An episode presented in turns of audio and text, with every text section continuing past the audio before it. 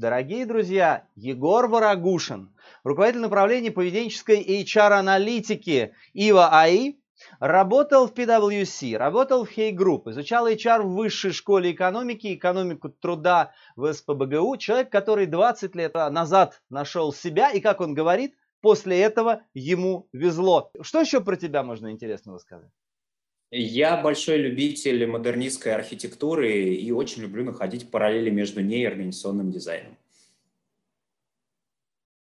В эту секунду все, что я готовил как вопросы, у меня из головы выпало. Ты можешь привести свой любимый пример такой параллели? А, в какой-то момент в архитектуре, поскольку это достаточно развивающаяся да, область искусства, в начале 20 века поняли, что все старые правила больше не работают, что у тебя должны быть колонны, не должны, у тебя должны быть определенные расстояния между колоннами, это не так, у тебя должна быть красивая стена с завитушками, это не так.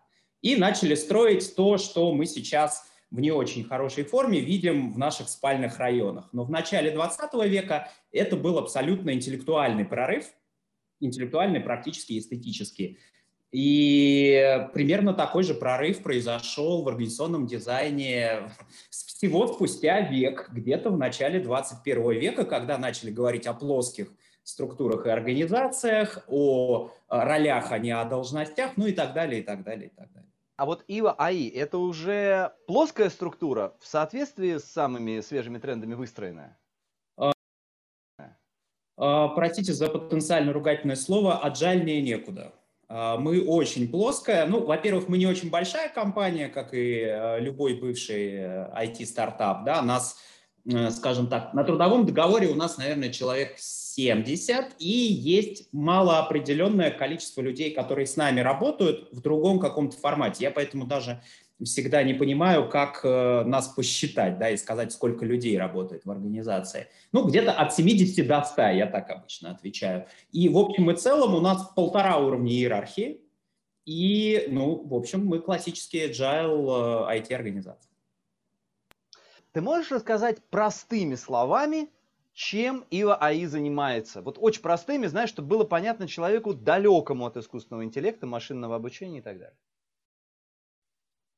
Если совсем простыми словами, то ИВА – это такой инструмент для руководителя линейного, то есть руководителя команды, для рядового сотрудника и для организации в целом, чтобы делать рабочее место, чтобы делать компанию как некоторую часть нашей жизни лучше, если совсем просто и высоко, красиво, высокопарно.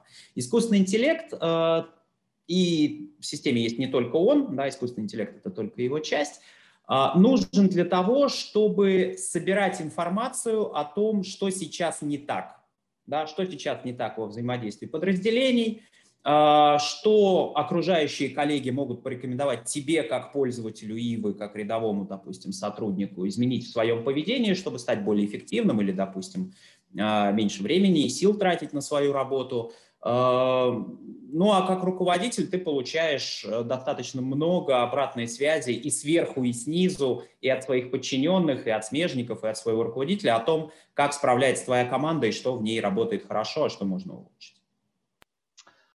Егор, можно честно? Давай. Я вот сейчас тебя слушал, и знаешь, поймал себя на мысли, у меня есть такой встроенный датчик, что ты явно рассказываешь о чем-то очень великом. Вот о чем-то очень великом. Что еще даже не полностью себя реализовало, как вот это очень великое. Знаешь, как я это понял? Знаешь, это фантастическое ощущение, когда в тот момент, когда ты это говоришь, у меня есть уверенное ощущение, что я понимаю, о чем идет речь. Но удержать эти мысли воедино в моей голове требует такого усилия, что я прям чувствую, как только мы с тобой расстанемся, пройдет час, и замок просто обрушится. Давай mm-hmm. попробуем, попробуем еще проще, еще брутальнее это, могу даже гипотезу предложить, это такая штука, которая анализирует всю цифровую коммуникацию и делает на ее основе какие-то выводы, или это нечто большее? Это нечто большее. Э, давай вот так вот, а, знакомыми привычными терминами. Это система умных опросов, построенная на анализе сотрудничества внутри компании. Она, э, если раньше скажем так, э, чтобы собрать информацию о себе, ты должен был организовать 360, выбрать, кто с тобой там работает, э, кто дает на тебя обратную связь. Или если ты хотел, допустим, управлять вовлеченностью внутри организации, тебе нужно было э, там, готовить исследования социологическое и так далее, и так далее, и так далее. Потом долго его анализировать, руководителям разным доставлять аналитические отчеты и прочее. Вот эти две проблемы, да, как понять, с кем я работаю, как собрать с них обратную связь, и как понять, что люди думают о компании, Ива упрощает. Э, практически даже решает, да, остается ровно одна проблема, что с этим знанием дальше делать, но здесь мы тоже стараемся пользователям нашим помогать. А, соответственно, если простыми приземленными вещами, это новое, опять пафосно прозвучу, это новый этап эволюции опросов вовлеченности и новый этап эволюции инструментов сбора обратной связи в формате 360. Вот только этика HR-консультанта удержала меня сейчас от такой, такой очень, очень яркой фразы. То есть ты фактически разрушаешь бизнес, и тут идет имена этой, этой, этой, этой, этой и вот этой, и вот этой, и вот этой компании, которые занимаются системными а, исследованиями вовлеченности, исследований корпоративной культуры, организации 360, опросов про всяческую лояльность, социально-психологический климат и так далее. Получается, что ли так? Я помогаю этим компаниям развиваться. А, естественно, ИВА – это не серебряная пуля, которая решит любую проблему любого клиента на рынке. Но в некоторых случаях мы полезнее и удобнее и приносим, мне кажется, больше пользы, чем это, это, это и эта компания. Такое ощущение, что это был у тебя заготовленный ответ, потому что ты, не моргнув глазом, а, использовал совершенно естественно этот потрясающий эвфемизм а, «мы помогаем этим компаниям развиваться», вместо того, что сказал я. Слушай, Егор, спасибо, реально стало понятнее. Расскажи, пожалуйста, чтобы стало еще больше понятнее, какой тип компании обычно вас покупает? Размер, отрасль? Вот, вот кто ваши клиенты? Слушай, ну здесь, если быть максимально прямолинейным, мне мои коллеги из коммерческого блока, я, слава богу, или несчастью, там, к нему не отношусь внутри Ивы, а, они всегда говорят, что я слишком прямолинейный. Ну, тем не менее, да, а, как, как бывший консультант нынешнему консультанту, да, а, обычно наши клиенты делятся на две категории. А, у нас есть компании сравнительно небольшого по российским меркам, да, по европейским, допустим, это большой уже размер. А, так вот, есть российские компании сравнительно небольшой численности до 2-3 тысяч человек, а, которые уже прошли с точки зрения зрелости менеджмента, с точки зрения зрелости функции HR базовые какие-то истории, да, то есть рекрутмент налажен, КДП это уже не проблема, там менеджмент уже знает, что людей не надо бить по голове, чтобы они достигали результатов в долгосроке, да, что есть разные способы людей мотивировать, скажем так, и в людей, в принципе, хорошо бы тратить свое время, и они не винтики в машине. Да? И, как правило, такие компании приходят к к чувству, что нам нужна точка сборки, нам нужен какой-то инструмент для последующего развития, развития качества менеджмента у нас внутри организации, того, как принимаются решения, того, как а, руководители думают вообще о проблемах управления персоналом с одной стороны, а с другой стороны а, HR, а, там HR-директор это, как правило, уже пощупали вот эти вот стандартные громоздкие решения, когда тебе там, чтобы сделать 360, тебе нужен с одной стороны огромный бюджет, с другой стороны ты еще полгода там теряешь полтора человека на это, да, потому что пока ты прокоммуницируешь, пока ты все настроишь, проанализируешь, на вопрос ответишь, далее по тексту.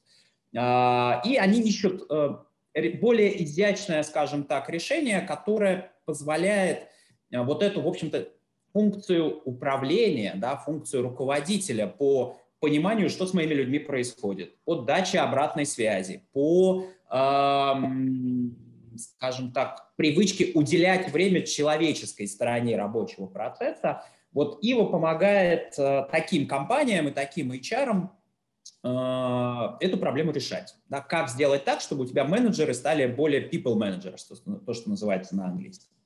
А, вот. А вторая категория клиентов – это с точки зрения размеров компании от э, средних до крупных, которые уже умеют то, что называется в HR-аналитику да, которые поиграли уже с разными исследованиями вовлеченности, поиграли с искусственным интеллектом немножко, да, обожглись на этом, потому что я практически не слышал о кейсах, когда с первой попытки а, ну, я слышал на конференциях о таких кейсах, но я не слышал на практике о таких кейсах, когда вот мы решили делать AI, и через год мы счастливы, да, как а, в одной телепередаче. А вот, ну, как не приходилось мне с таким сталкиваться, может, не везло.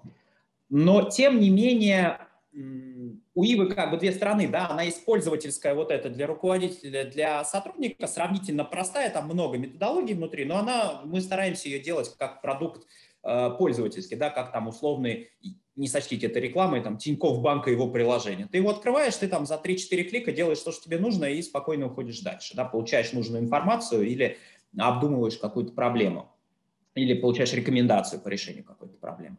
А крупные компании, у них, в принципе, подобные решения есть. Да, в условном э, Росатоме, в условной Газпром нефти уже есть свои личные кабинеты у менеджеров. Уже э, в том или ином виде существуют вот эти написанные собственными айтишниками решения сбора обратной связи. Или э, у наших замечательных э, конкурентов, которым мы помогаем развиваться, да, уже куплено какое-то промежуточное решение. Но аналитика, которую дает ИВА в этом случае, организационно-сетевая аналитика, да, анализ э, цифрового следа сотрудников, предиктивные модели выгорания людей, да, то есть понимание состояния человека, зачастую еще до того, как он сам отрефлексировал, что что-то он там, ну, как, как это у классика, да, уходит длина прыжка, да, уже не могу я, как раньше, вот это все делать.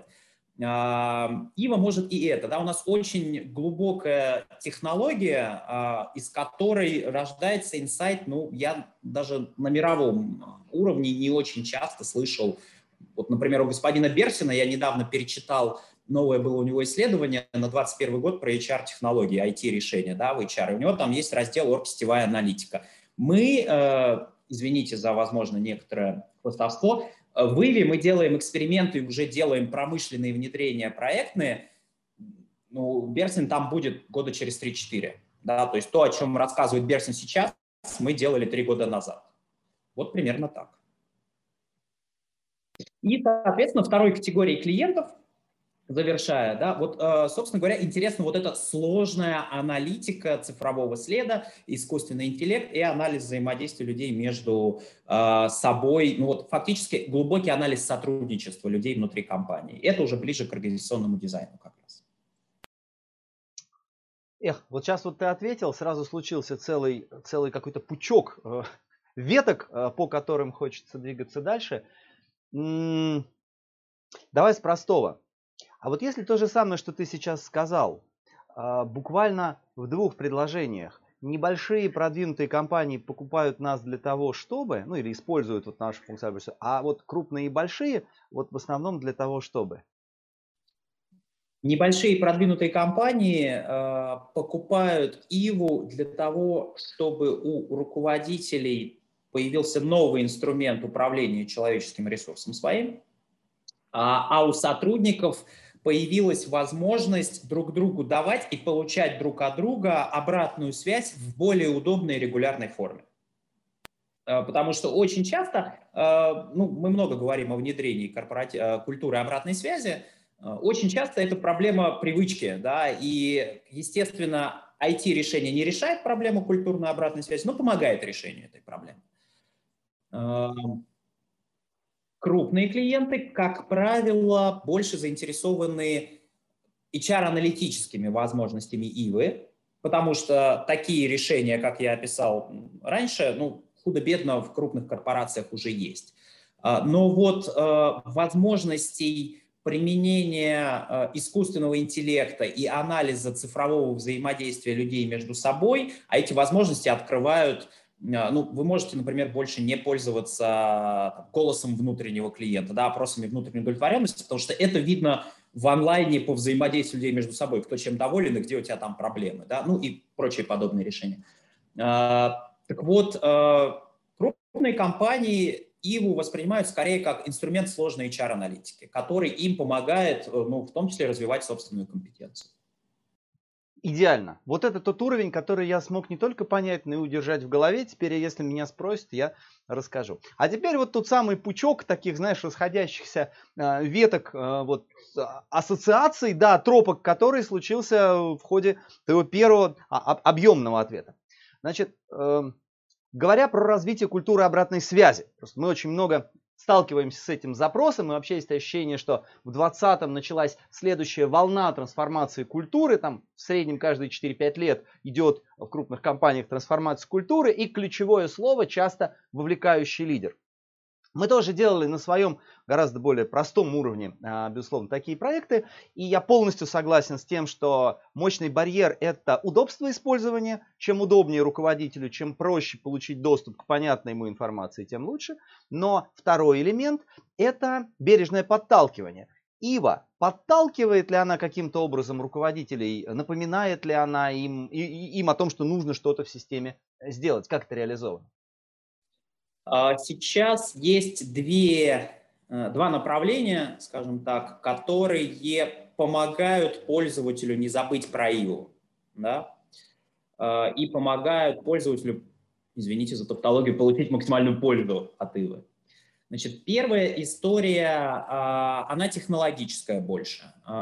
Мы продукт строим таким образом, чтобы он в хорошем смысле этого слова был интересным. Да? Там много очень, э, ну вот мне как аналитику это даже сложно говорить, там очень много оживляжа.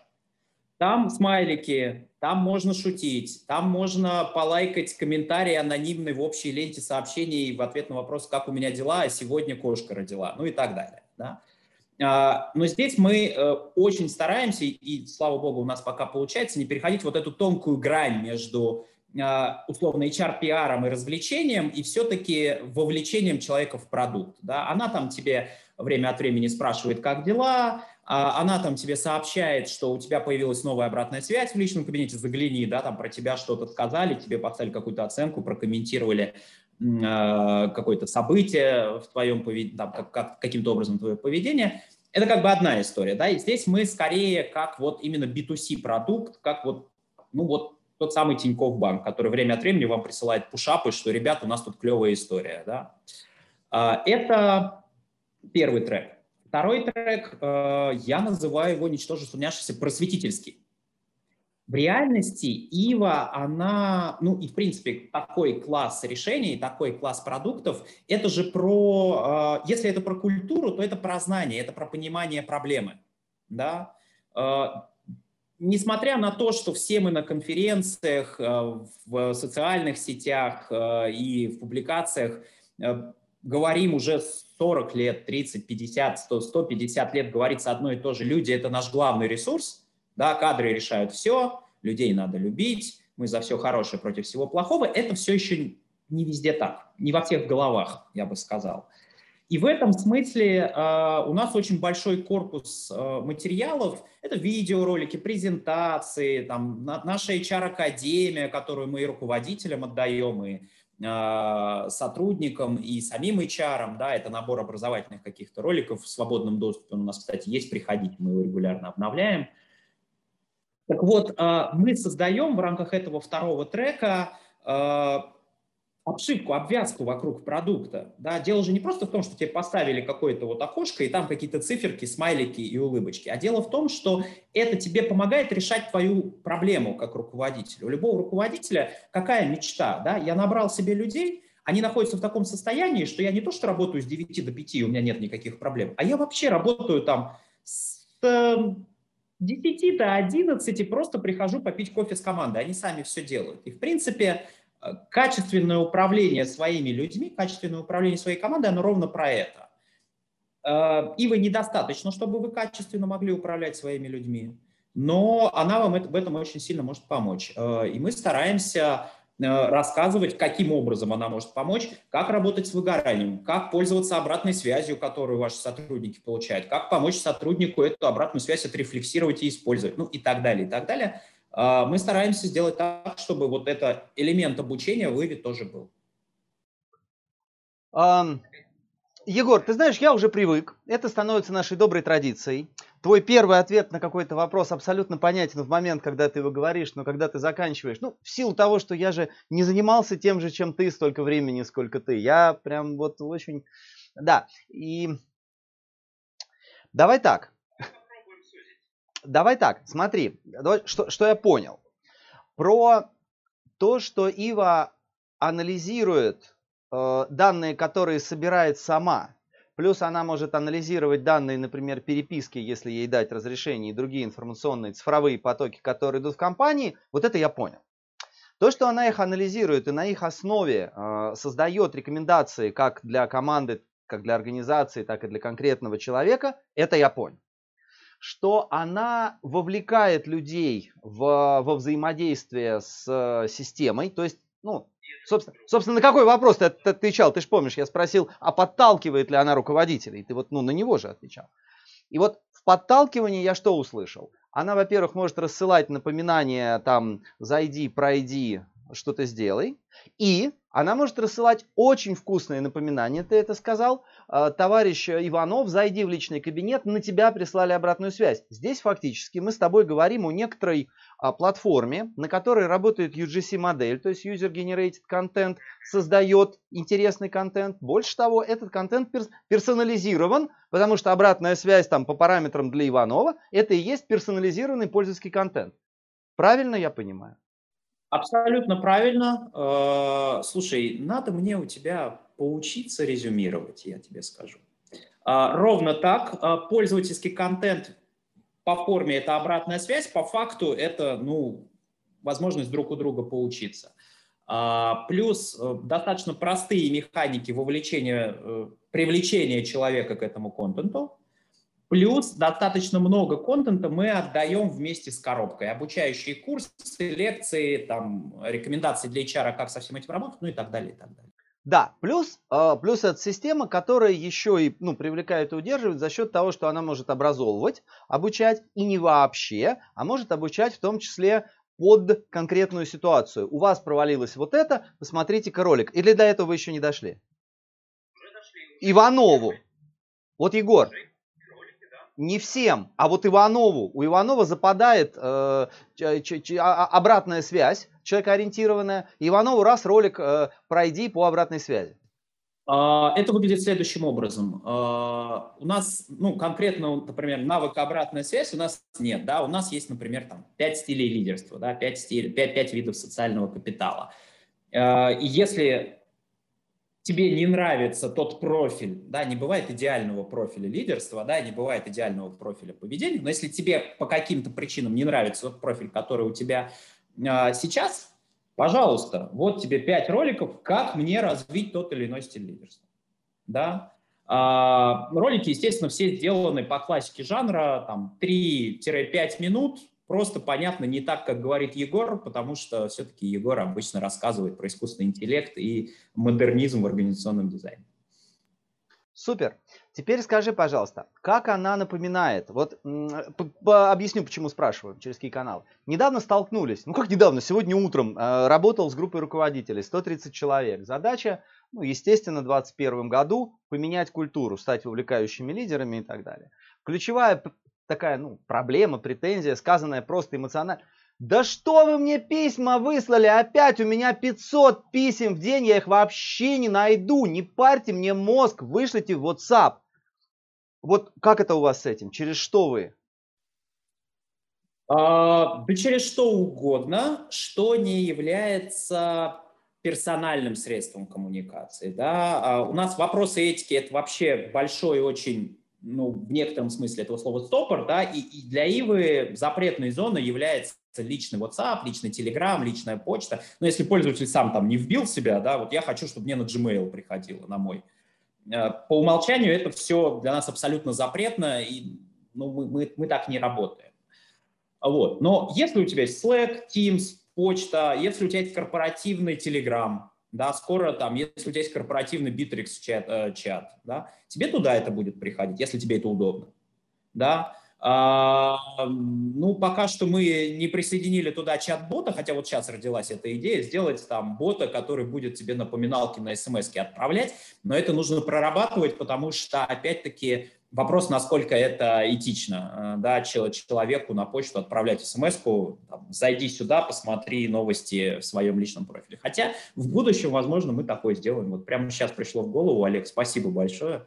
Э, наш э, диалог не, про, не только приятен, но и очень продуктивен оказался. Слушай, ну да, фактически это же не я придумал, это была клиентская боль, которая сегодня поддержала ну, очень большой процент вот этой вот группы, с которой я работал. Ты знаешь, в чем тут дело? Мы видим Знаешь, наверное, в чем принципиальное отличие между тем, что делаете вы, и тем, что делаем мы? Отличие по аудитории. Вы работаете со всеми сотрудниками некоторой компании, которая решила использовать ваше решение, и ну, безусловно, совершенно неэтично э, войти в личные каналы коммуникации со всеми. Ну, то есть, грубо говоря, вы не, не хотите быть навязчивыми на, намеренно не хотите быть слишком навязчивым. Ну, соответственно, в какой-то степени, может, это э, снижает конверсию, например, кликов э, э, по сравнению, ну, извините, в WhatsApp я точно получу большее количество кликов по прямой ссылке на что-то, чем в корпоративной почте, причем, ну, в разы.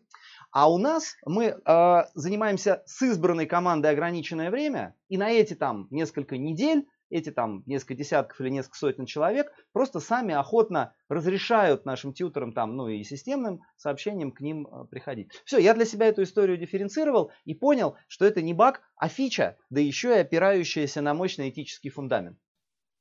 Ну, ты знаешь, я тут, наверное, добавлю, что даже эту фичу некоторые наши клиенты умудряются обходить. Я об этом знаю. Э, я не могу э, как бы их назвать, не могу прокомментировать. Но Ива, она же как работает? Там э, одна ссылочка на всех. У человека есть личный кабинет, и система при входе проверяет, кто к ней пришел, и человека направляет именно в его кабинет. Так некоторые наши клиенты вот эту самую одну ссылочку на всех, это там, их решение, да, мы не очень его поддерживаем. Они, да, они, вот у них есть телеграм-канал общий на всю компанию. И туда раз в там, три условно дня прилетает. Ребята, не забудьте заглянуть э, в свой э, кабинет ИВ. У них это работает. Технологически мы это не поддерживаем, но запретить это мы, конечно, не можем. Слушай, ни в коем случае не, не, не хочу, ну, там, не то что спорить, я не хочу даже предлагать какое-то уверенное мнение, но просто делюсь своим ощущением, что в эту секунду я испытал вдохновение, потому что у нас один из ключевых показателей это как раз вовлеченность вот в этот вот, ну, условно, марафон развития. И, конечно, я понимаю, что если ему в рабочий телеграм-чат, а еще лучше в чат его команды, где пару раз в неделю будет, будет приходить прямая ссылка, куда ему нужно зайти, понятно, что я запросто добьюсь и 60, и 80% э, еженедельной вовлеченности.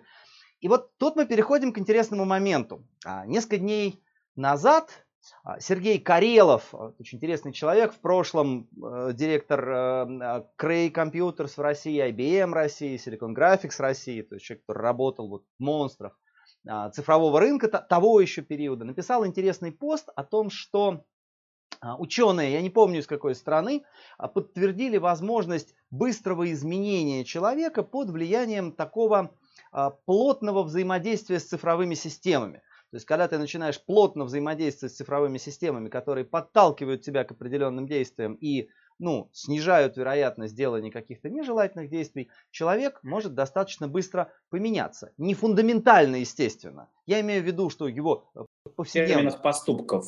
Да, да, вот та, та часть корпоративной культуры, которую мы можем наблюдать и которой, как мне кажется, даже в соответствии со строгими этическими нормами, мы можем управлять потому что ну, наблюдаемое поведение в рабочее время человека, безусловно, компания имеет моральное право регламентировать некоторыми нормами, там, в том числе и через корпоративные ценности. Ну так вот, это у меня длинная подводка.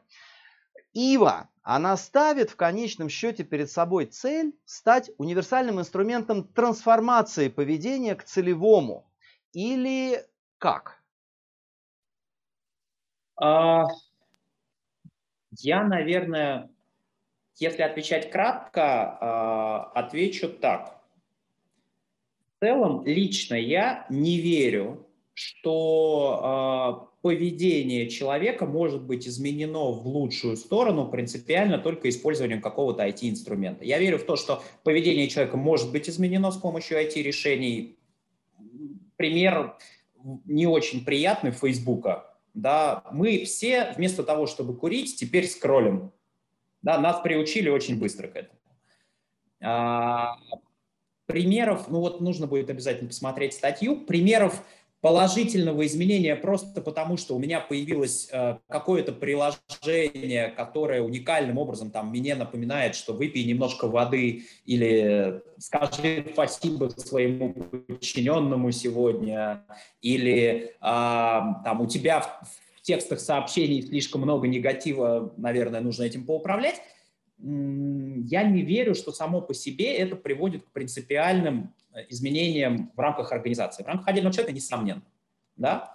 А, поэтому лично мое мнение, что ИВА и не должна становиться универсальной, вот опять это консультантская, серебряной пулей по созданию корпоративной культуры, потому что корпоративную культуру все равно создает генеральный, первая линейка подчинения, э, ну и э, в компаниях, которым повезло с этой функцией, функция управления персоналом. Да? Э, поэтому они уже могут использовать разные IT-решения, будь то ИВА, не ИВА, будь то голубиная почта, будь что угодно, да, медитация по утрам вместо IT-приложений, это другой вопрос. Поэтому такой цели мы, наверное, себе не ставим. Цель у нас немножко другая. Будущем Ива станет, а, ну, в общем и целом, универсальным ассистентом. Как мне кажется, это то, что у нас может получиться в горизонте, наверное, 3-5 лет. А, я абсолютно уверен, что технологии, которые есть в Wave, могут помочь любому именно как твой, ну не то чтобы коуч, а такой вот бади, приятель, человек, который видит, что ты делаешь, не просто видит, как ты рассказываешь своему коучу, что ты делаешь, да, не просто видит, э, там, что ты написал в индивидуальном плане развития, а он видит твое поведение таким образом, каким тебе это комфортно и говорит тебе, вот это ты делаешь так, это ты делаешь так. Это хорошо, а это можно сделать по-другому. А, в нас во всех очень сильно стремление развиваться, у нас во всех очень сильно желание становиться лучше, и хороший HR, он людям в этом и помогает, да, в рамках своей организации. А ИВА будет, э, собственно говоря, вариацией на эту тему. Да? Она будет помогать тебе получать обратную связь от коллег, она будет э, работать твоим фитнес-трекером э, твоего цифрового двойника, значит, и для тебя. Я лично раз в две недели прямо настроил себе отчет из Ивы, сколько я часов переработал за последние две недели. Да? И когда там слишком большая цифра, я принимаю определенные э, меры при планировании там, своего календаря на следующие две недели. Э, поэтому ИВА скорее будет инструментом, который может помочь человеку изменить свои привычки, но все равно недостаточно самого инструмента. Как вот в этой замызганной метафоре, можно привести коня к воде, но пить он будет сам. Без ивы и вообще без чего угодно можно развиваться, можно собирать обратную связь, но э, наша система должна с этим людям помогать и должна упрощать для них эту работу. Спасибо тебе огромное. Полностью присоединюсь, что изменения в рамках отдельного человека вполне возможны. У меня сработала, например, особая стратегия расчет шагов по скользящему среднему. Это реально изменило мою жизнь. Там э, история с мониторингом настроения драматически изменила мое интегральное восприятие, насколько я вообще счастливый человек, потому что я посмотрел на данные и понял, что... Но и на уровне организации я видел несколько очень ярких примеров того, как э, ну, не скажу похожий, нет, конечно, но как такого рода подход меняет корпоративную культуру. Пример. Если руководитель, у него появляется обязанность, он должен давать человеку обратную связь с определенной периодичностью по определенному формату.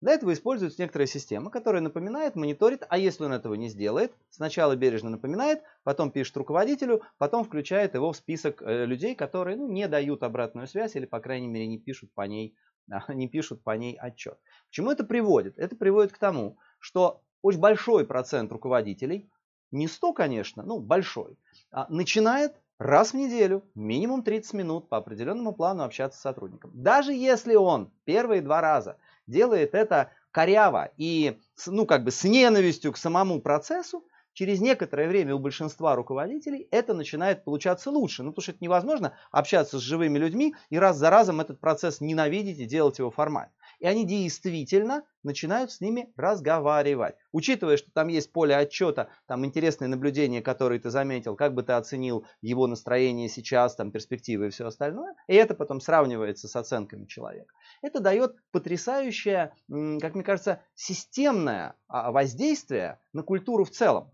Потому что я согласен с тобой, что поведение и установки менеджеров, даже не так, я согласен в том плане, что эмоциональный мир менеджеров, может, от этого сильно и не изменился, их как бы опыт сотрудника от этого сильно не изменился, но гарантирую, что опыт их подчиненных, с которыми теперь раз в неделю, в том числе эмоциональный, вот, и в том числе их интегральное восприятие вот этой вот среды, в которой они живут, изменилось и кардинально. Опять же, не настаиваю, не пытаюсь оппонировать, но мне думается, что потенциал подобного решения для мягкого изменения привычного поведения, он все-таки довольно высок, потому что в отличие от человека система способна не уставать, не ошибаться и бережно напоминать, а еще и запускать вторую петлю обратной связи, чтобы человеку прилетело, если он этого не делает. Что скажешь на эту тему? А, да ты знаешь, я не вижу у нас э, противопоставления да, наших тезисов. Мне кажется, я с тобой абсолютно согласен. Э, мой тезис, он скорее в том, что сама по себе эта система, да, вот этот механизм, э, вот твои полчаса, поговори в это время с человеком, да, или вот там еженедельно обновляемая обратная связь на тебя. Сама по себе эта система, если ее просто прийти и поставить в организацию, обречена. Да, я вот скорее об этом. А, в целом, конечно, есть такой красивый, у нас, у айтишников, есть такой красивый э, термин биотехнологическое сотрудничество. Да, это когда человек э, сам по себе может э, одно, машина сама по себе может другое, а вместе они могут значительно больше, чем просто сумма вот этих вот возможностей. Да? И в этом смысле, конечно, Ива как вот этот ассистент, да, как вот это связующее звено между сотрудником и сотрудником, сотрудником и руководителем, компанией и сотрудниками, э, да, она растет ровно в ту сторону. Это ровно то, э, для чего наш продукт задумывался и э, то, каким он будет в будущем. Супер, супер, Егор, спасибо огромное. И сейчас я хочу взяться еще за одну тропку, э, с которой мы начинали, когда вот ты давал свои первые ответы. Это тропка про, в общем, как э, система может мягко управлять э, поведением людей мы обсудили, как она может получать данные через опросы и этим э, кастомизированным контентом привлекать, э, например, руководителей в систему, Иванов, к тебе пришла обратная связь, не хочешь ли посмотреть, это понятно. Но вначале ты упоминал, что э, Ива умеет еще и, например, э, определить предикторы будущего выгорания, да еще и раньше, чем человек сам их заметит. Вот это вот с технологической точки зрения можешь немножко раскрыть, на какие индикаторы система смотрит? А, некоторые могу, некоторые не могу. А, давай я попробую коротко. А, значит, если твой цифровой двойник совпадает с тобой, ну то есть если ты живешь в онлайне, да, это очень сейчас для нас, для всех актуально. Мы даже вот с тобой, я предпочел бы, конечно, встретиться вживую, но мы с тобой вот э, видеомост устроим. Так вот, чем больше нашего поведения фиксируется в онлайне, чем большей степени наш цифровой двойник соответствует нам, тем больше, анализируя цифрового двойника, можно сказать про нас. Да? Что Егор делает, когда у него начинается рабочий день, когда у него заканчивается рабочий день, есть ли у него там время на обед в середине этого дня, а, с какой, а, с какой готовностью он реагирует на входящие какие-то идеи, сколько у него коллег в ближнем круге, в среднем круге, в дальнем круге, как меняются его круги сотрудничества. А, а, там десятки и сотни метрик на самом деле характеризуют наше поведение и нас характеризуют в онлайне. И, собственно говоря, когда ты эти метрики как система можешь увидеть, ты фактически видишь человека. А дальше происходит очень простое упражнение, ну как очень простое, да, очень простое на логическом уровне упражнение. Вот если ты несколько месяцев понаблюдаешь, как система за Егором, и поймешь, вот его обычный рабочий день, или там рабочая неделя, или обычный рабочий месяц. Вот он утром встал, кофе пьет, э, посмотрел, чего в слэке там за ночь накопилось, коллеги в Америке написали, и с кем-то там шутками поперекидывался, условно, или лайки поставил. Вот он, э, значит, сел работать, активничает и так далее, и так далее и у тебя формируется в какой-то момент обычное поведение Егора. Да, вот, вот какой он на работе. А дальше, поскольку мы постоянно живем в онлайне, да, и э, цифровой след наш постоянно увеличивается, ты можешь понять, опа, вот раньше Егор вел себя вот так, а теперь что-то начал вести себя по-другому. Да, вот раньше он начинал в 9 утра, заканчивал в 10 вечера, а теперь начинает в 8 утра, а заканчивает в 5 вечера, или начинает в 5 утра, а заканчивает в 3 часа дня, ну и так далее. А, соответственно, метрики, а, которые есть в цифровом следе, очень хорошо отражают наш рабочий день. И наблюдая за изменением этих метрик, особенно на исторических данных, вот ты знаешь, человек покинул компанию, а посмотри перед этим, что происходило, да, как у него менялось его поведение. Он там стал более вялым, ну, условно, да, в своих реакциях, в ширине своего дня, в скорости ответов, в количестве своих дискуссий. Или наоборот, он очень-очень сильно суетился, постоянно пытался что-то сделать, а потом как в стену вошел, и все прекратилось. А через две недели он ушел, да, допустим. Соответственно, вот эти изменения в поведении человека, их можно ловить, и э, имея определенную базу эм, вот этих историй увольнений, а Ива уже несколько лет собирает эту базу, да, и мы постоянно увеличиваем эту базу. А, ты можешь про людей, которые сейчас еще работают, но у них поведение уже меняется определенным образом, ты вполне себе можешь предположить, а что они будут делать дальше. И, а, ну, грубо говоря, вот так предсказание и работает. С определенной степенью вероятности ты говоришь буквально следующее. А, Егор сегодня не такой, как вчера, и обычно эти изменения Э, происходили с людьми, которые через три месяца были абсолютно выгоревшими. Если совсем просто. В принципе, на уровне здравого смысла есть э, индикаторы, которые мы все прекрасно знаем, которые говорят о том, что кто-то скоро покинет компанию. Человек обновил свое резюме на HeadHunter и LinkedIn. 90% вероятность, что там что-то идет не так. Да? Человек внезапно э, разложил файлы по папочкам все свои рабочие и забыкапил их на флешечку. Что-то там, возможно, были какие-то причины того, что он это сделал. Может быть, он к чему-то или она к чему-то готовится. Вот такие вещи Ива не отслеживает, потому что это за пределами вот этой самой этической стены. Но э, если есть сигнал в корпоративной коммуникации, если, человек, если система про человека все-таки понимает, как он себя обычно ведет, то вот эти отклонения она может почувствовать и может, э, собственно говоря, на их основании делать выводы о будущем. Супер, предельно понятно. Ты когда сказал про обновление резюме на HeadHunter, я аж вздрогнул, э, подумав, что елки-палки, как вы это увидите? Но ты потом, к счастью, сказал, что это находится за этической стеной. Да, окей. То есть, я сейчас задам такой очень простой вопрос, Недавно с Андреем Митюковым разговаривали, а, брал у него интервью, и он так прямо уверенно а, говорит про цифровых двойников, как про каких-то реально существующих значит, цифровых личностей, которые общаются с цифровыми двойниками предприятий, очень скоро они будут их нанимать на работу без участия физического человека фактически. Давай поймем, вот когда ты говоришь о цифровом двойнике, что это? Это совокупность цифровых следов, которая некоторым машиночитаемым образом делает оттиск, цифровой оттиск этого человека? Точно так. Точно так. Это а, информация о том, что я в физическом мире произвел какое-то действие, которое отразилось в мире цифровом. Я отправил сообщение, я поставил лайк, я составил такой-то текст, а, и в этом тексте был, а, были признаки там, конфликтности, да, ну и так далее, и так далее, и так далее. Слушай, не удержусь, не говори, если нельзя, да? Признаки конфликтности – это слова из стоп-списка или более тонкие признаки?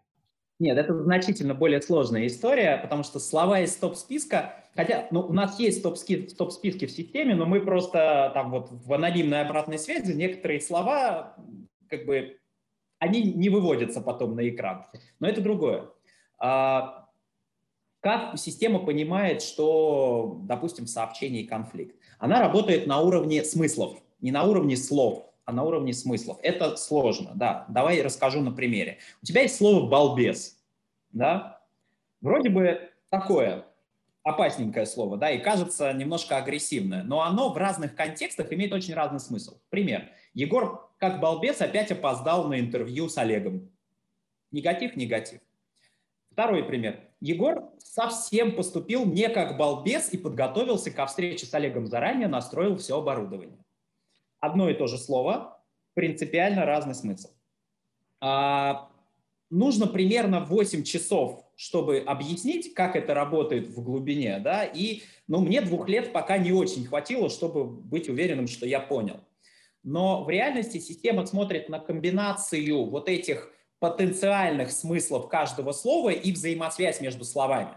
Ну, то есть вот есть эта частица, не, нет этой частицы, не. Есть определенные э, признаки э, агрессии в том, какие слова подобраны и как они расставлены, или нет таких признаков, ну и так далее, и так далее, и так далее. Это очень большая сложная модель, мы ее позаимствовали э, частично у компании ABI, э, которая, э, под крылом которой выросла его частично, вы не поверите, у компании Facebook, которая публично похожие наработки по распознаванию смыслов в языках, там у них есть система, которая понимает 70 а, языков одновременно, да, то есть ей не важно, на каком языке написан текст, она его переводит в машинные смысловые значения. Вот это тоже под капотом у Ивы есть.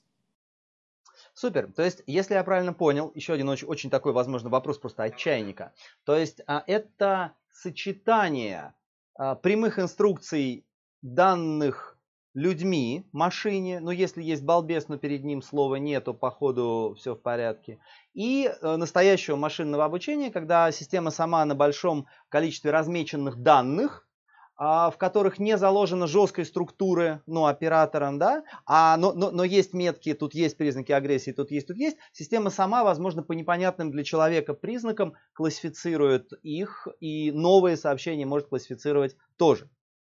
Ровно так это и выглядит. При этом добавлю, что разметка составлена по очень простым и понятным правилам. Да? Например, конфликт для разметчика, вот когда учили систему, да, он определялся очень просто. В данном тексте, первое, есть упоминание невы, невыполненных ожиданий, то есть вы мне что-то были должны, а не предоставили. Да? Второе, есть упоминание последствий негативных, вы не просто мне не предоставили, а третий раз уже не предоставили, и я заберу у вас аванс. И третье, есть требование изменить ситуацию. Соответственно, чтобы я не забрал у вас аванс, будьте любезны, пришлите мне все-таки то, что мне нужно. Да? И вот имея представление о том, как выглядят такие тексты, система их дальше аналогично и пытается найти.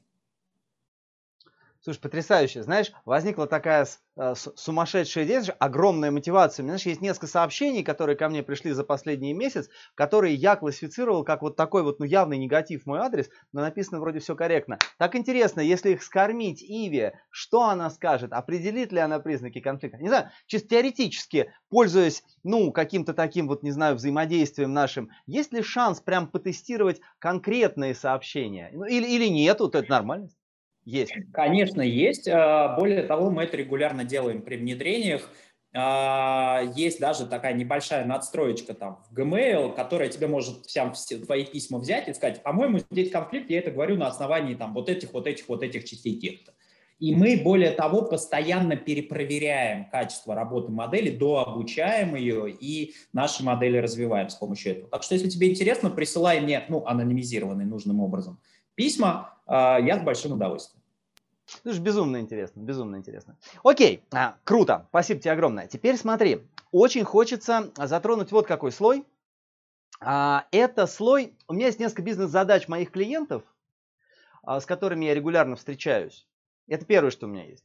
Второе, у меня есть э, вот э, наша цифровая интерактивная система, которую мы используем на ограниченных временных интервалах от нескольких дней до нескольких месяцев при работе с ограниченной группой, там от нескольких десятков до нескольких сотен человек. И вот эти люди, которые попадают внутрь проектов, которые мы вот, ну, на этой системе ведем, они всегда готовы к довольно серьезному э, взаимодействию с этой системой, к серьезной степени открытости, то есть они там стопроцентно выполняют задания и так далее. И вот Какие, а, какие бизнес-потребности в связи с этим а, возникают? Первое. Я, говорит, не хочу задавать э, шаблонные вопросы с multiple choice или с оценкой по шкале, типа чего у нас фигово. Почему я не хочу их задавать? Потому что мир меняется очень быстро, каждая компания, ее культура и совокупность ее культуры и рыночного положения, ну, если раньше это была фигура речевая, то сейчас реально уникально я боюсь, что для меня вот эти вот штуки, заранее сделанные опросники с вариантами ответов или со шкалой, не сработают. Я хочу диагностировать, по результатам открытых вопросов. Вот, Олег, у вас есть система, которая гарантирует, что все ответят. А, типа ваша там методология работы с ними приведет к тому, что они ответят по большей части честно, будут типа вам верить туда-сюда. Олег, это надо машинно обработать. Вот скажи, пожалуйста, не очень большой массив ответов на открытые вопросы относительно проблемных точек, элементов э, взаимодействия с руководителем, которые тебя больше всего напрягают и так далее. Очевидно, данные людьми в свободной форме с совершенно широким набором слов, ошибок и всего остального. Там можно распознать смыслы и создать какой-то э, классификатор автоматически или нет? А, да, мы сейчас в виде экспериментов это уже делаем. Да, в принципе, давай даже так отвечу. У этой э, задачи есть несколько способов решения. Есть очень простые, которые делаются вот так за час, но дают результат там плюс-минус холодильник, то, что называется. Да? Даже банальнейший word cloud на самом деле, когда ты загоняешь в систему корпус текстов не очень большой, и она тебе выводит красиво ключевые слова. А, выглядит красиво, пользы там немного, но иногда польза бывает. Да? А, есть значительно более сложные способы анализа, в том числе, если ты в систему уже можешь заложить вот это представление о каких-то смыслах, да, то, что мы с тобой обсуждали чуть ранее, возможен и обратный процесс. Система может посмотреть на корпус текстов и тебе сказать, слушай, а вот эти вот слова, они друг с другом прям схлопываются, да, и более того, я вижу в том, что ты мне выложил, я вижу, э, и мы сейчас тестируем как э, гипотезу продуктовую, прямо анализ корпоративной культуры в коммуникации, да, когда вот э, понимая вот этот корпус текстов, которым люди обмениваются, ты понимаешь, там больше про задачи и про то, что сделать любой ценой да, или там больше про э, отношения и про то, что давайте жить дружно, мы команда и так далее, и так далее. Э, и такой анализ, э, то, что называется data-driven analytics, да, когда ты не задаешь ей шаблоны, а она сама находит схожие какие-то группы, паттерны э, и кластера. Иногда это достаточно странно с точки зрения анализа последующего, потому что ну, тебе выдается, вот у меня вот эти люди попали в такой-то кластер, вот 60 слов, которые чаще всего в этом кластере встречаются. Да? И дальше тебе все равно нужно определенное усилие интеллектуальное, чтобы понять, э, а как эти 60 слов связаны. Да? Например, когда мы смотрим на данные вот э, тех самых клиентов, с которыми мы делаем э, эксперименты соответствующие, в марте-апреле прошлого года 60% коммуникации в клиенте в течение двух недель плавали ровно вокруг одной темы. Я думаю, ты можешь легко догадаться, какой. Да? А, поэтому эта история требует последующего интеллектуальной обработки. Да? Система тебе сказала, вот кластера, вот ключевые слова по темам, вот там а, интенсивность этих тем. А дальше ты их уже осмысляешь. Окей, вот это вот пишут люди, которые недовольны своей работой. Вот это вот пишут люди, которые в кризисе. Вот это вот пишут люди, которые всем довольны и недавно получили промоушен, да, и так далее, и, так, и ты можешь их идентифицировать. Вот это вот пишут люди, больше ориентированные на команду, это пишут люди, более ориентированные на результат, э, допустим. А, а вот такая тема чаще всего всплывает в коммуникации вот этих двух подразделений. И это конкретная тема, это сроки предоставления результатов работы, э, ну, уже из, из, из боли, то, что называется, из реальной.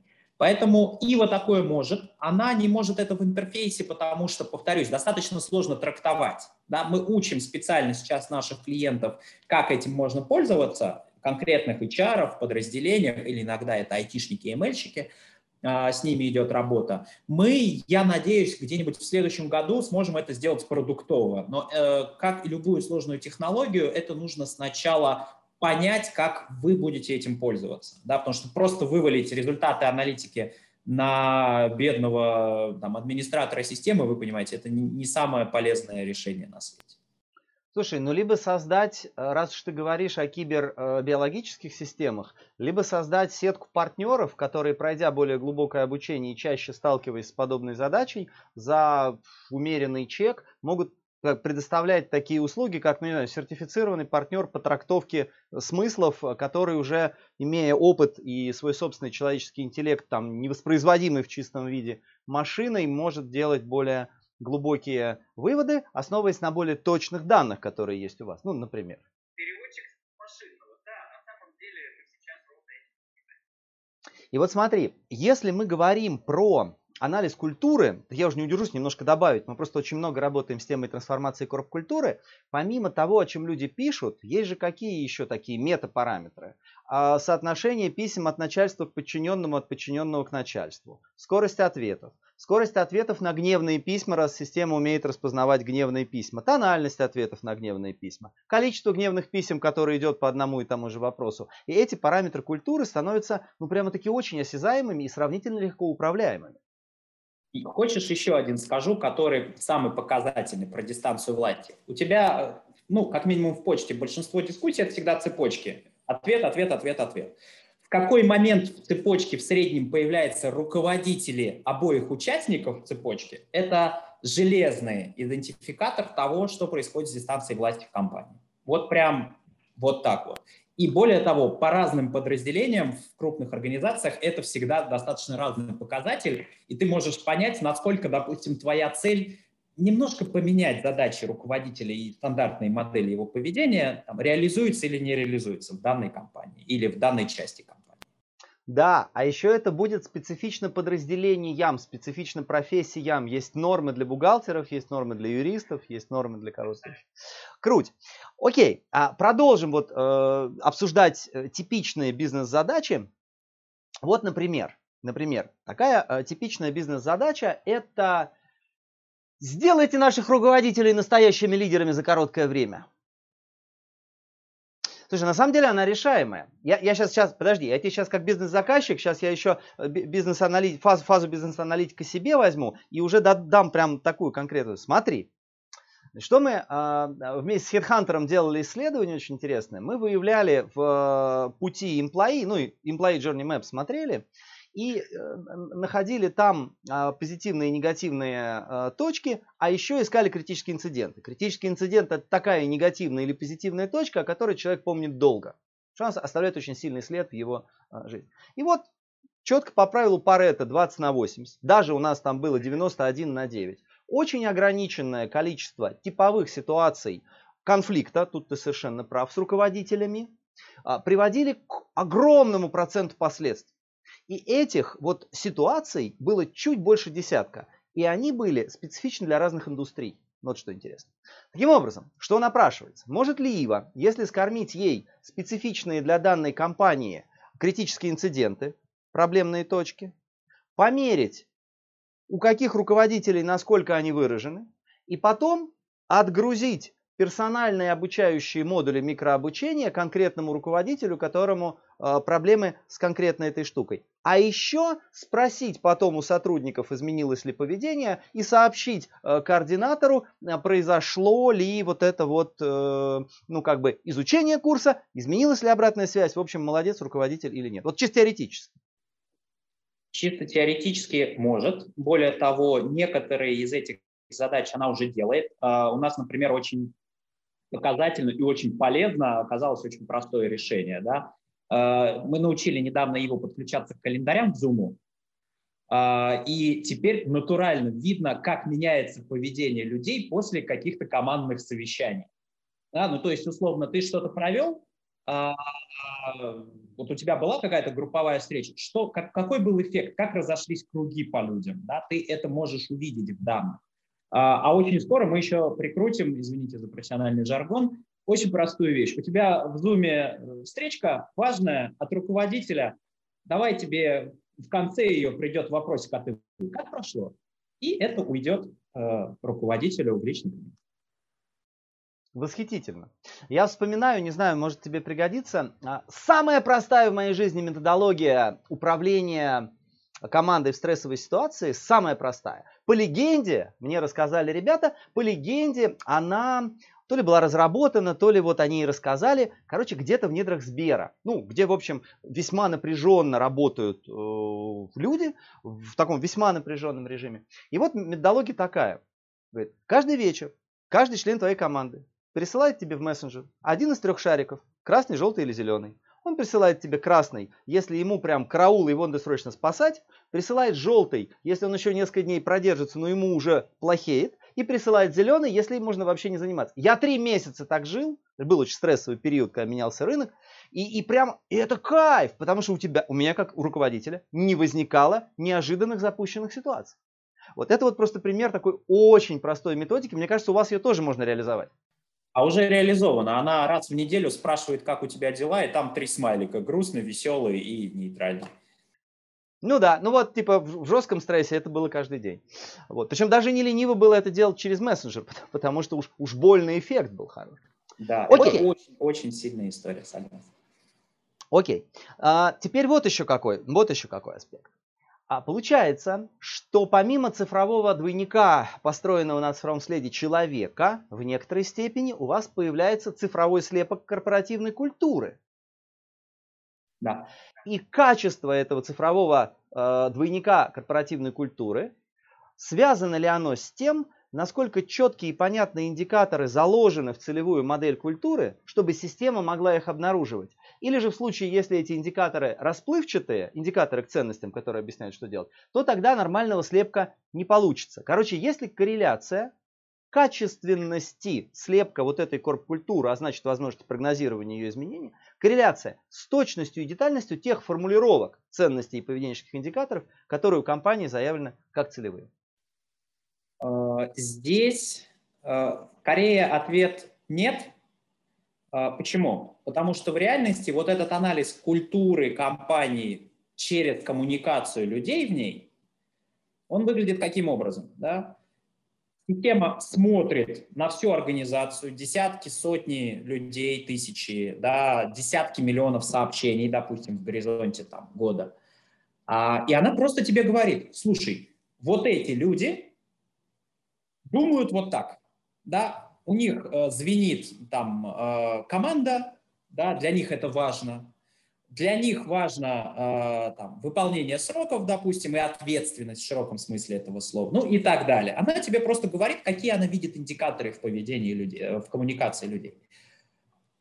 А вот степень соответствия и качество самой модели, которую написали HR с руководителями, сидя на воркшопе, генеря на листах бумаги, идеи о том, что такое хорошо, и нужно ли в нашей компании быть ориентированным на команду или нет, и там, что для нас понимание результата, да, результат любой ценой или результат, но в известных пределах, а, она тебе просто скажет, оно случается, да, вот так люди живут или не так, а хорошо у тебя составлен этот список и сформулирован тобой был, или плохо составлен, она просто скажет, написали хорошо, но это скорее вот тот самый переводчик с машинного скажет, ребят, вы все написали хорошо, но в компании вообще другое, допустим, да, или, ребят, написали как могли, есть вопросики к формулировкам, но примерно то же самое ваши люди как бы поведение демонстрируют. Вот-вот-вот-вот-вот. Да, слушай, ну фактически ты же сказал, что система может сама довольно четко как бы определять, какие параметры в этой компании выражены. И эти параметры ценностные, они будут разными у разных компаний. Абсолютно. На каких смыслах люди работают, да, что, как бы, что у них в голове. Вот это она Слушай, поймет сейчас... и вам расскажет. Слушай, сейчас я в огромном волнении. То есть смотри, что получается. Как обычно формируется корпоративная культура? Безусловно, представление руководителя о том, какая она должна быть, ну, это важно, потому что они отвечают за будущее. Безусловно, представление сотрудников о том, какая она должна быть, какая они хотят, чтобы она была, и какая она есть сейчас, чтобы понять, от чего отталкиваться. Но сейчас, получается, ты даешь еще третью сущность. То, как ее трактовала э, машина, потому что если есть какие-то параметры наблюдаемые, это означает, что этими параметрами можно управлять, очевидно, через всяческие интервенции. И не стоит ли вообще вот этот третий большой элемент учитывать при формировании целевой культуры? То, как машина ее видит сейчас? А, ну, при формировании целевой, наверное, эта информация, ну вот как сейчас себя люди ведут, что сейчас по факту, да, потому что это, кстати, уникальная информация в том смысле, что я-то, конечно, вам на интервью и на фокус-группе могу сказать, самое главное в нашей компании – это командность, и я сейчас очень командный, да, уже. Да, другой и вопрос. все командные, все, все командные. Все, просто, все да. вокруг командные, все да, очень. А, соответственно, э, решение о том, а нужна нам вот эта, ну, если уж мы вокруг этого слова пляшем, а нужна ли нам вот эта командность или нет для того, чтобы через 5, 10, 3 года наша компания была успешным, это все-таки решение человека. Да? но информация от машины, она тебе может дать оценку, окей, допустим, ты считаешь, что командность нужна, но сейчас у тебя все абсолютные единоличники, да, и в реальности тебе нужно не три года до появления этой истории, а там пять лет и половину ребят ну, переучивать как минимум нужно, да, там работать на глубоком ценностном уровне. И это уже вводное для принятия решения о том, а что ты хочешь в целевой заложить. Может быть, пока не надо вот так прям акцентировать командность, да, может быть, подождать или как-то ее переформулировать, типа там командность как сообщество индивидуумов, что-нибудь в таком духе. Да? Но здесь, а, здесь уже, Олег, это твой хлеб, как человек, который очень много, я уверен, таких историй, через такие истории провел своих клиентов, ты прекрасно понимаешь, что наше желание как компании кем-то быть, какими-то быть, оно всегда определяется тем, кто мы есть сейчас. Да? Нельзя за один год, э, будучи э, там, госкомпанией, э, которая занимается прокачкой нефти, нельзя за один год э, начать думать и иметь культуру IT-организации, agile стартапа. Это просто невозможно, поэтому в это лучше не целиться. Вот, я, я наконец-то понял. А, Ива, ну и другие системы подобного класса, позволяет довольно четко и довольно точно описать существующую культуру в измеримых терминах, которые точно будут детерминировать целевую культуру, потому что действительно ты не можешь делать слишком быструю трансформацию культуры, особенно в крупной организации. Егор, вот этот момент, как, да, когда я ощутил некую прям такую вот, не скажу, что завершенность, там еще очень много всего, но какое-то, знаешь, вот первичное представление составил. Еще пара коротких вопросов в Блиц. Его надо покупать, что называется, надолго, или его можно использовать время от времени, чтобы решить какие-то конкретные задачи. Измерение чего-нибудь, запуска ли, этого вовлекающего лидерства или чего-то еще? А, и так, и так можно сделать. А, если ты покупаешь Иву как а, вот этот самый продукт для руководителей и сотрудников, это не имеет смысла единоразово. Да? Там вся история как раз в том, что это, ну, как бы люди с этим живут. Да? Для аналитических упражнений, для, допустим, замера корпоративной культуры, теоретически это можно сделать единоразово. И мы часто делаем такие большие исследовательские проекты. При этом по факту тебе же хочется не просто понять, какая у тебя культура сейчас, тебе хочется понять ее эволюцию. Да? А цифровой след и коммуникация у тебя в компании генерится в реальном времени. Поэтому по факту это такой, знаешь, э, градусник, который всегда с тобой в итоге получается. Но некоторые клиенты да, говорят, сделайте один раз, не в этом месте, но э, мы, мы вообще против размещения нашего, нашего продукта в таких местах у людей. А, но в целом, а, как правило, аналитика тебе нужна не единоразово. Аналитика тебе нужна ну, с течением времени, потому что ты же принимаешь на основании ее какие-то решения, и хорошо бы понимать эффекты своих решений. А, поэтому, как правило, это история в долгую. Супер, спасибо огромное. Егор, и теперь, ну, немножечко хотя бы, просто мы про Иву, про искусственный интеллект, про будущее, про управление культурой с опорой на реальные данные и так далее. Давай все-таки к тебе. Слушай, ты где-то учился, ты как ты к этому пришел? Ты знаешь, вот один из самых увлеченных людей, с которыми я когда-либо разговаривал. Вот расскажи, пожалуйста, но, но, но в этом пока вот том, что ты говоришь, мало тебя, да? Много, много Ивы, много продукта, много HR, много технологий. А как ты к этому пришел? Потому что явно это нравится. Как ты к этому пришел? Расскажи, пожалуйста. О, хороший вопрос. А, значит, я постараюсь коротко. Знаешь, я целенаправленно еще, господи, когда это было?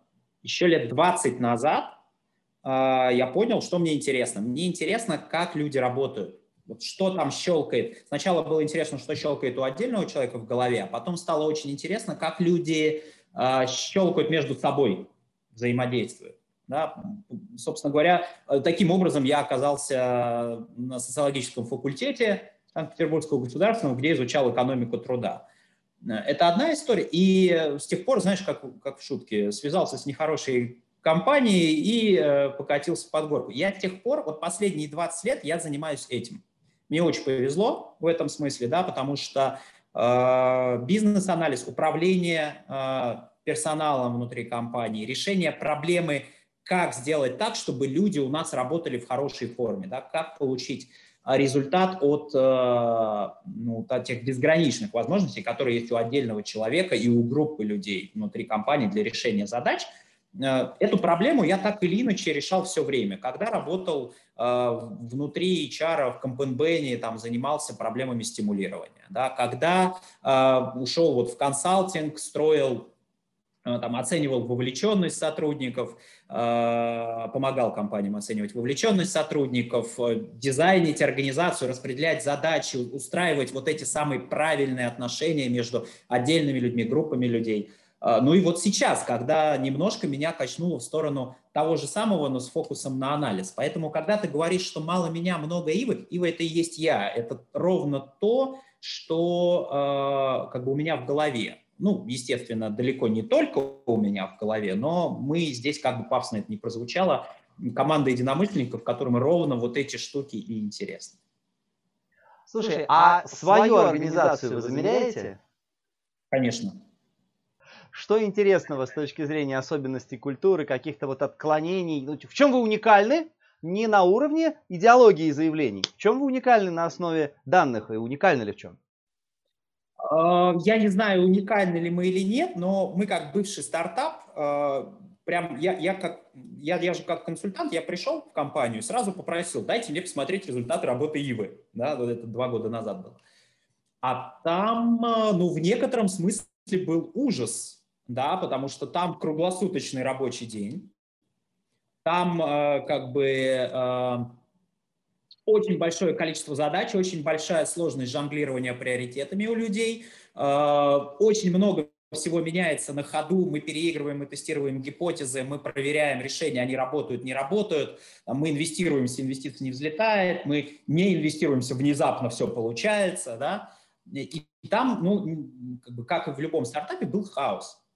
Сейчас, слава богу, мы от этого ушли, э, и плюс-минус мы уже структурированная организация, где каждый понимает, что происходит, что делается, и каждый э, в тонусе. Но вот когда я пришел тогда и увидел этот хаос, что я ожидал? Я ожидал увидеть умирающих людей. Да, ну, потому что с точки зрения некоторых индикаторов, это прям вот, ну, когда ты приходишь в крупную корпорацию, и там такое, это просто все, конец, да, нужно срочно что-то менять очень быстро. А, и Ива уникальна в том смысле, что несмотря на вот этот темп, формат работы, который у нас был и немножко остался, а, ну, люди, знаешь, как Данка, вы, вы, вынули сердце и бегут, и им это нравится, это дает результат. Вот это вот я не очень часто видел, и как консультант, и сейчас как человек, который много общается с клиентами Ивы, а, и это очень интересно. Спасибо большое. А, скажи, пожалуйста, Егор, вот а, если смотреть на рынки, российский, мировой рынок, ну, примерно то, что можно открыть соотношение. А с точки зрения клиентской базы нашей? Да, да, да, да, да. Клиентской базы, выручки как удобнее. Вот где, где, где вас больше? В терминах э, клиентской базы я бы сказал, что 85 на 15. 85 это страны постсоветского лагеря, давай так назовем. А, ну, учитывая, что начали мы из России, да, разработка у нас здесь, и основная численность у нас здесь, это понятно и логично. При этом, а, ну, если год назад это было 5% за пределами вот этого периметра, сейчас это уже 15%, при том, что мы растем там кратно практически каждый квартал. А, и, конечно, та зрелость, которая нужна компании, чтобы ей пригодилась ИВА, Россия в этом смысле имеет очень большой потенциал, но не так много компаний, как мне кажется, ну не тысячи организаций в нашей стране заинтересованы в том, чтобы, хотя, может быть, я и не прав, отдать руководителям вот этого ассистента по управлению своей э, командой и готовы к этому. А, на Западе э, мы растем значительно быстрее, чем в России. И на Востоке на самом деле тоже, потому что Азиатско-Тихоокеанский регион, э, у нас там уже есть партнеры, и у нас там уже есть удачное внедрение. Мы сейчас думаем, нужно ли делать свою вариацию продукта для этой части мира. Может быть, сделаем, может быть, нет, но это уже детали. И еще один вопрос тоже из серии соотношений. А, насколько я понимаю, Ива возникала как умный поиск в почте. Сейчас, кроме этого, есть э, внутри мощная аналитика, и есть система вот всяческих опросов, в том числе с очень высокой детализацией. Вот исходные данные, на, которых система опира... на которые система опирается. Ну вот грубо, соотношение данных, которые люди осознанно нажимают галочкой э, чем-то еще, раз. Данные на основе анализа их текстов, и данные, вот эти метаданные, скорость ответа, частота ответов и так далее. Какие из этих данных ценнее, в каком соотношении они примерно используются для получения результатов, если так можно спросить? А, давай, наверное, можно спросить, давай я сформулирую ответ таким образом. А, в терминах того, что получает пользователь, когда вот перед ним ИВА, 25-35 опросы – 35-45, а, в зависимости от того, как система настроена, потому что разные компании разные вещи берут да, для себя из, из продукта. А, соответственно, 35-45 – это метаданные, это кто в моих кругах сотрудничества, да, с кем у меня построен взаимодействие, какая скорость реакции там у продажников на ну и все остальное сложный email, модели выгорания, это распознавание культуры, это анализ текстов такой глубокий, полуструктурированный или не структурированный. Егор, огромнейшее спасибо. Егор, вообще хочу тебя очень поблагодарить за этот разговор, потому что благодаря ему я гораздо четче понял вообще границы того, на что способен искусственный интеллект, что можно сказать про культуру организации, вообще не задавая никому вопросов. А я понял, где искать подтверждение достоверности тех или иных ответов людей и с чем их стоит сверять. Я желаю вам огромнейших успехов.